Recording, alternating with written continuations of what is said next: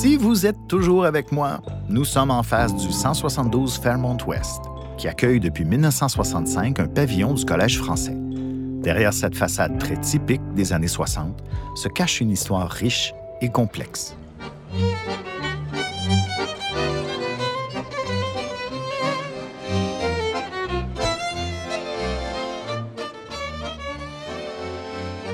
Si vous regardez attentivement, les traces qui nous indiquent les origines de cet édifice sont encore visibles.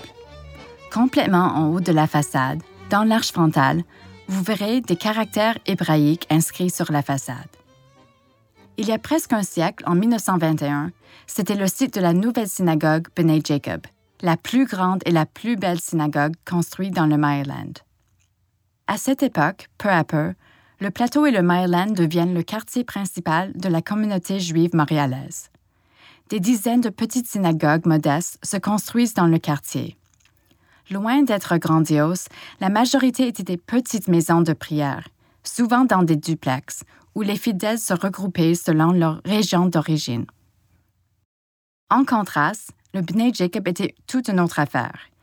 Avec son architecture ambitieuse, on voulait construire non seulement une synagogue, mais un centre communautaire pour promouvoir l'identité juive dans le quartier. Cette vocation s'accomplit notamment grâce à la chorale et au concert. La synagogue était réputée pour son acoustique remarquable et ses chantres renommés, attirant un public fidèle. Sa chorale, formée de jeunes du quartier, avait également une grande réputation. La synagogue était considérée comme la Carnegie Hall de la musique sacrée juive à Montréal. Mais la fréquentation de la congrégation baisse fortement pendant les années 50, avec le départ de la communauté juive vers les nouvelles banlieues. En 1956, comme de nombreuses autres synagogues et institutions juives du quartier, B'nai Jacob suit la migration de ses membres et quitte le quartier. En avril 1964, le Collège français achète l'édifice de l'avenue Vermont et remplace la façade originale par une façade moderne. L'intérieur est complètement transformé pour abriter les salles de classe.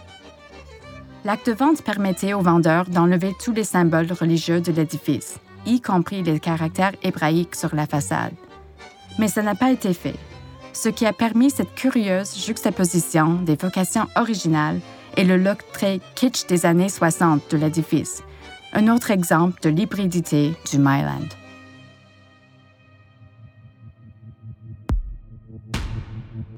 Ah, là, je, me sens un peu émotif parce que j'ai habité dans ce quartier il y a 20 ans, sur Jeanne-Mance, tout près du dépanneur et bureau de poste Delphi. Delphi, c'est aussi une entreprise familiale depuis plusieurs générations qui témoigne de l'importance qu'a eu la communauté grecque dans le quartier. Ce qui est intéressant, c'est que l'édifice a été le premier YMCA du quartier qui a ouvert ses portes en 1909. Regardez bien la façade et essayez de vous imaginer. Il y avait un gymnase, une piscine, une bibliothèque, une allée de quai, des salles de réunion et même des chambres pour de jeunes immigrants célibataires.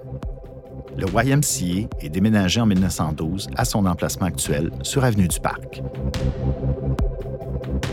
Il y a plusieurs beaux cadres de Lucie à admirer ici.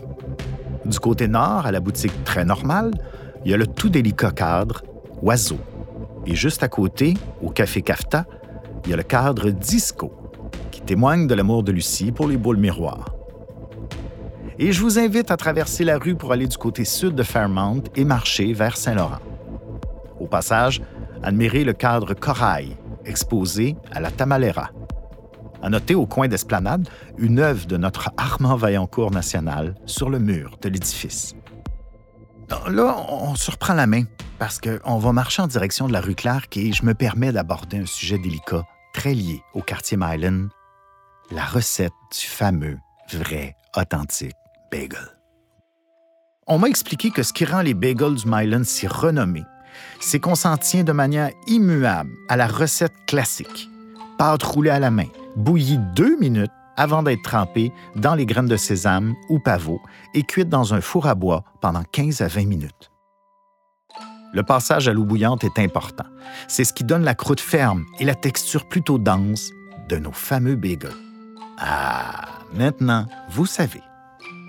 Et je vous laisse le temps d'acheter euh, quelques bagels, une douzaine ou deux, puis on se retrouve au coin de la rue Clark, devant une autre icône du quartier, le mythique Wilenski.